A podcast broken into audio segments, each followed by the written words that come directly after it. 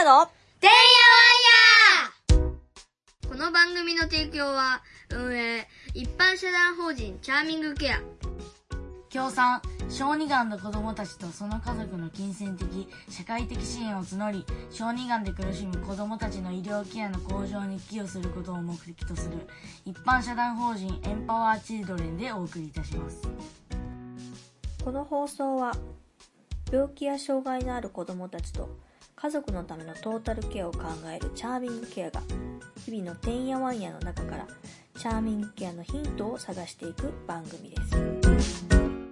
はい今日も始まりました。チャーミングケアのてんやわんや、えー、今日もですね、えー、一般社団法人 HI FIVE、えー、共同代表の畠山織恵さんに、えー、来ていただいておりますよろしくお願いしますよろしくお願いしますお願いしますあの前回はですね割とこうなんだろう織江さんのちょっとあれですね競争競争的なこうオーラも放ちながらの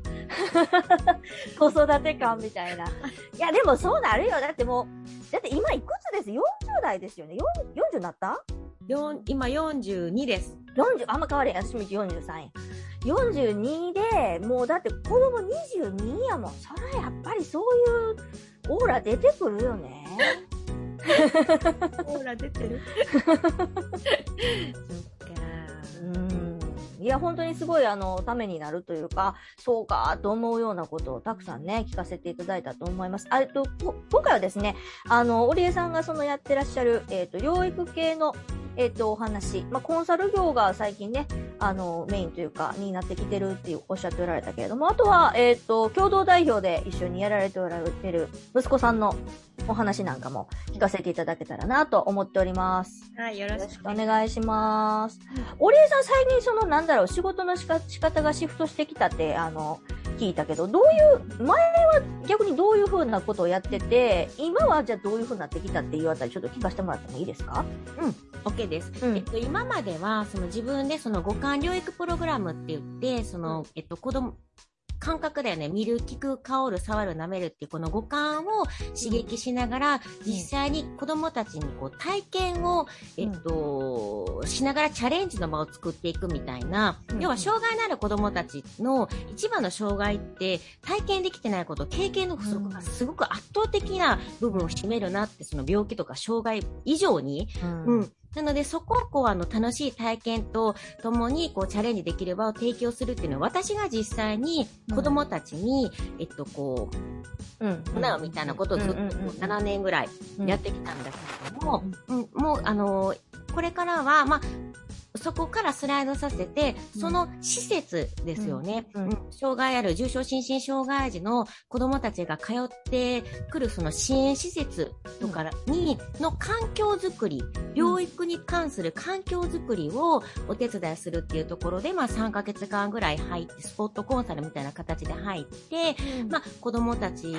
その、足らない経験とか、あと意欲とかをどうやってどういうスケジューリング、どういう環境を設定してあげることで、毎日毎日、そのプロセスをしっかり提供できる場を作れるかっていうところを応援させてもらうようなお仕事に、えっ、ー、と、メインで切り替えていってます。まあ、あとはその公演とかですよね。うんうんうん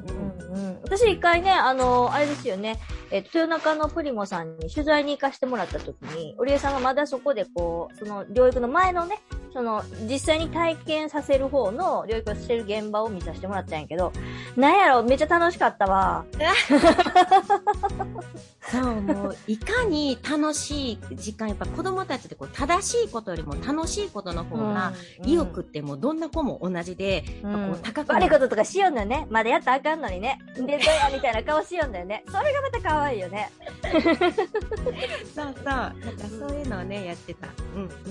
いや、でもすごい、あれもすごい良かったけど、まあ、やっぱりご時世いうのもありますよね。こう、ね、そのコロナでっていうところもあるし、あとやっぱり、あれは体力使うと思う。いやいや、いいよ。いや、好きなんやけどね。うん。うん、好きなんだけど。あれでも体力使わん私、私、あれ、やれ言われたら、一日日本が限度やな、多分。いや、もう本当おっしゃる通り、日本で帰ったら体重1キロ絶対やる。そうやな。ーって向き合うから。まあ、それはそれででも、それ私だけができるんじゃなくって、うん。それを支援施設さんのスタッフが誰でもできるようにするのが今の私の仕事です。うんぱそその、の方がね、でも、効率は絶対いいですよね、きっとね。もうあの、うん。子供たちもそのケアだけとかをやっぱ中心に来てきた子供たちが多いので、やっぱその遊び方が知らないし、で、うん。その支援者の人たちもどうやって遊んでいいのかわからないっていう、うん。保育とはまたちょっと違ってくるので、うん。年齢とかに応じてよりもその障害とか発達っていうところに応じての、まあ、遊びの引き出しだったり提供っていうところがやっぱり必要になってくるし、そこに結構困ってしまったりだとか、うん。やっぱそのお風呂とかそういったその日常的な部分だけがどうしても例で中心になってしまって、その、えっと、教育的な部分とか精神的な発達とかっていうところがどうしてもこう後手後手になっちゃうので、またそこをボンとこう時間をとっている環境設定を、えっと、こちらがアドバイスさせていただくことで、うん結構その施設での時間もうん子供たちも保護者さんもうんスタッフさんも結構充実して過ごしていただくこともできるし、発達がよく見えるようになるしね。ううん。んだからそういったところでちょっと切り替えていってます。うん。でもすごくいいなと思う。私もその、えっと、自分のところのコンテンツの関係で、チャリティーコンテンツあるから、あの、いろんな施設さん、今までね、えっと、1、2、3、あの、福祉療育病院みたいなとこにも行かしてもらったりとかしてるんやけど、まあ、どこがどうっていうふうにはちょっとあれですけど、やっぱ、お家さんおっしゃってるみたいに、どうしてもね、えっと、1日預かってる期間とか、そこに過ごしてる時間、どうしても生活がメインになるので、あの、来ました。じゃあ、あの、ちょっと、まあ、ちょっと体動かしましょうか、みたいな、リハビリみたいなとこがあって、ご飯食べて、まあ、風呂入れたら風呂入って、ほんで、まあ、もうそろそろ迎え、ちょっと昼寝して、で、迎えに行こうか、みたいなのが、いわゆる、なんていうの、保育園みたいな状態というか、保保育園みたいな流れが、年齢関係ないんだけれども、みんなそれぞれ発達あるんだけど、基本ベースなんだよね。うんうん。割とね感じだよね。うん。で、そこにやっぱり、その、私がその、おりえさんのところで見させてもらったら、もうその、あるある意味そのプログラムがあって、キャベツばーめぐってな、キャベツがた食べようとしてみたりとかな。まだ順番ちゃうけど、勝手にカード取ってみたりとか。そういう、そういうのがあって、みたいなのがあって。いや、でもあれ絶対必要や思いますよ、すごく。うんメリハリになるしね、やっぱりね。うそうなのよ。だからその、うん。保育園、その後のステップがやっぱり子供たち絶対あるので、保育園、幼稚園もしくは小学校に行く,、まうん。行く前のうん。段階っていうのは、うん。やっぱり作っておいてあげることによって子供たちが次の場所でもっともっとこうね、自信持って楽しく生きていくことができる。うんうん。こうベース作りはいきなり家庭から学校とか、家庭から保育園とか幼稚園じゃないうん部分、すごく大事かなとは、うん、思う。ねえ、そうやわ。あれでもすごい楽しかった。いや、それ、ひ、あの、あれちゃちゃいます？なんか人気出そうなんちゃいます？それ。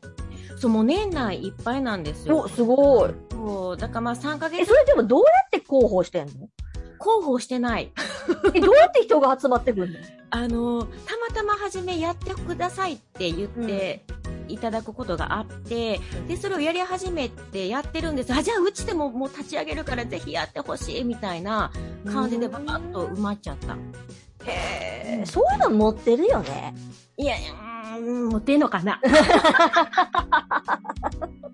いや、持ってると思うわ。だってそもそもその療育をやり出したことだって、だって言うたら、保育士さんとか、いわゆる資格を持ってはらへんわけじゃないですか。それがやっぱああいうとこでやるっていうことは、やっぱ何かしらのつながりとか縁を持ってへんかったら、なかなかああいうとこ入り込みづらいと思うもん。まあそそうれです。を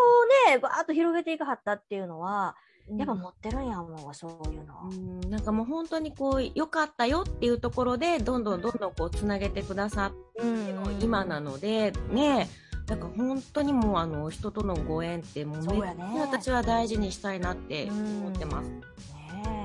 それともう一つあれじゃないですか。えっ、と、パートナーというか、了りょうかくんの方もなんかちょっと動きがあるというか。そうですよ。うんもう、もう彼のね、キャッチコピーは、動けないけど社長、話せないけど大学講師のね、うんその大学講師の方が、もうあの、首がペローンって落ちそう、皮一枚でペローンってこう、なんか動かしすぎやからじゃん。ガーってこう、緊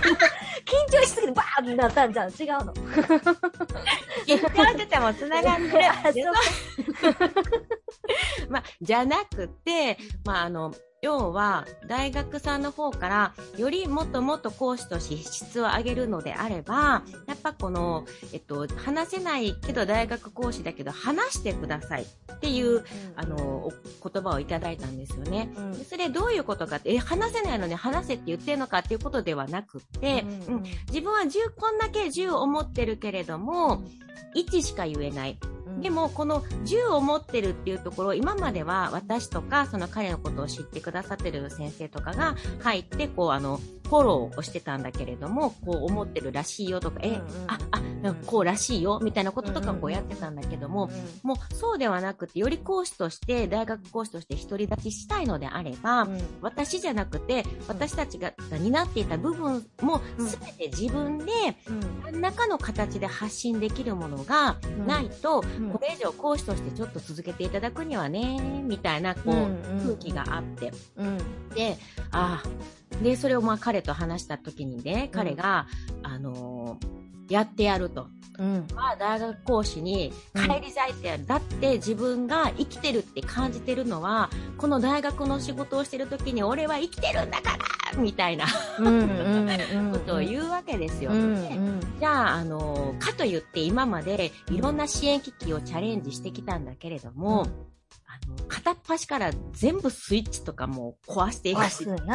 からかん、分止めとかできへんしね。全部いってまう。全部スイッチ飛んでいくから。うん。し、やっぱ姿勢入力とかも、うん、やっぱ体自体が当て当然タイプって体がこうバタバタ勝手に動いちゃうんだよね。うん、なんかこう、目もやっぱ定まらないし、実際姿勢入力のあのチャレンジさせてもらった時も、彼はダメですってもう言われてるしね。うん、で、まあ、今まではでも、あの、自分のこう、生活の面で豊かになるんだから、支援機器もいろいろやってみたらどう？みたいな声かけもいただいてたけれども、いらないと。自分はこの話せないっていうところ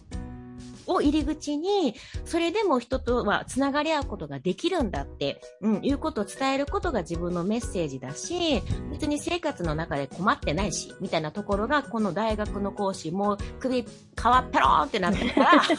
何回言うね。ん。なって、支援機器やります！みたいな、もう。急に、急にこんなになってきて、うん。うん、ほんで、じゃあそれをするにはやっぱり体のバタつきを止めないといけないよねって。うんうん。じゃあどうしたらいいかなっていうことで、この手術をしようと彼はまあ決意したらしいです。うん、それがまあバクロフェンっていう手術で、うん、まあお腹の中にポンプを入れて、うん、そこから管をこう脊髄かな、この、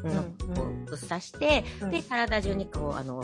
体の緊張、不随運動とかこう止める、あの、薬剤をこう入れていくと。でまあ一度やったら基本的にはもうそれをずっとやり続けるっていうことになるんだけれども、それをして体の緊張を落として、で、支援機器を、えっと、使いこなしてっていうところをやっていきたい。うん。じゃあ、それを彼の活動は生きる教科書プロジェクトって生きプロっていう活動なんですよね。うん。自分自身が教科書となって人様の役に立つっていうところが彼のモットーなので、じゃあこの今のこの支援機器も全然使えん、体がバタバタ喋ろうと思ったらグイーンってなるみたいな、この状態から手術をしたら、どれだけ緊張が落ちて、どんな支援機器だったら、使いこなせることができて、かつ支援機器が使いこなせたとしても、彼が自分の思いをちゃんと言葉で伝えられるかって絶対そんなことないと思うんですよね。やっぱこう今までこう単語単語のキャッチボールでしかやってないし、やっぱ自分の思いを伝えるっていうところのその言葉の表出、思いの表出、それをどうやって言語化していくのかっていうところも、一から多分基礎を築いていかないといけないので、そこの大学講師に一人で立つでっていうところをゴールにするまでの過程をずっと動画で撮って、それを YouTube で配信して、皆さんの役に立てていただく。うんうん。うん。それでもね、それね、すごいいいと思うねんけど、織江さんできんの？あ、うん。織江さんさ、ちょっとあれやん、機械、機械がちょっとちょっとさやんか。それ大丈夫なだから私一人では絶対無理やから、私も仕事もあるし、それこそ。なんかね、あの、できればその応援してくださる方を、あの、募りたいなって思ってて。なるほど、なるほど、なるほどね。うんね、だからその、まあ、プロフェッショナル、その支援機器のこととか、すごい詳しい方とか、うんあと言葉の表出とかで、こう、あの、すごく、あの、得意な方とか、あといろんな逆にうんうんうん情報を持ってて、ここ行ったらあの先生がいるよって、こう、繋いでくださるような方とか、うん。うんうんもしくは自分たちが今見えてない課題を、こうん。こも必要なんじゃないって教えてくださる方とか、うんうんそれこそ YouTube 配信するのも私、その、どうやってあげるとかもよくわからないし、そうそうやな、ちょっとその辺不安やな。そう。で、うんせっかくあげるんだったら、せっかくね、あげるんだったら、見てくださった人が分かりやすいものをやっぱり作りたいし、なのでそこはちょっとあの、年内にクラウドファンディングちょっと立ち上げて、うん、あの、題して、りょうかが大学講師になるプロジェクトみたいなのを、いいやん。かなと。素敵、いいじゃないですか。よう、でもいろいろいろいろ考えつくよな、そこ畠山親子な。ただ、うんこれって多分ね、あの、うんもう一回同じ、あの、チャレンジが、じゃあ10年後できるかって多分できないじゃない。ですか。まあ、今の彼だからこそ、で例えば今後一人暮らしするとかなったとしても、それも一人暮らしを初めてするっていう段階でしか、うん。あの、こういう課題があるよとか、うん。あの、こういう喜びがあるよとか発信できないし、それを社会の皆さんに、こう、あの、唯一無二のその彼の人生を通して、何かこう、役、あの、その都度その都度のターニングポイント、ポイント、ポイントで見ていただくことで役に立つっていうのが彼の生きプロなので、もうこれはやっぱ。りね、あの、役に立つ。ほんで、もう後引かれへんしな、おかんきついしな。え？もう、りょうかくんもな、もうやる言うてしまったら、おかん、あんたやるって言うたやろって言われるしな。彼も嫌がってた、その大学仕事行くのももうお母さんと一緒に行きたないってずっと言ってて、こっちが行きたないわって言うと。こっちもじゃみたいなよう言ってな、先生。言い方よ、ほんでな。もう言い方が、もううちもよう似てんねん。うちもそんな感じやねん、喋り方。もううこどうち男ばっかりでしょ、子供が。もうそんな何年なんか知らんけど、そんな人じゃないねんで。もともとそんな素養の人じゃないんだよ。多分、あの、は おひえさんも多分そうだよ。もともとそういう育ち方をしてないはずなんだけど、な男の子育てるとこのようになるよね。なんかもうね、こうあのーガッツですよっていう。なるわ、ほんまに。もう息子も多分あれやと思いますよ。あ、またおかん言うとるわ、みたいな感じにね。で、もう言うてもたし、俺も、みたいな。やる言うたしな、みたいな。どうも、うん、誰かの役に立てるって生きてるってなんか思う瞬間あるじゃないですか。うんうんぱりねうん、うん、なんかいいなって思う。みんなが幸せになれば。いや、ほんとほんと。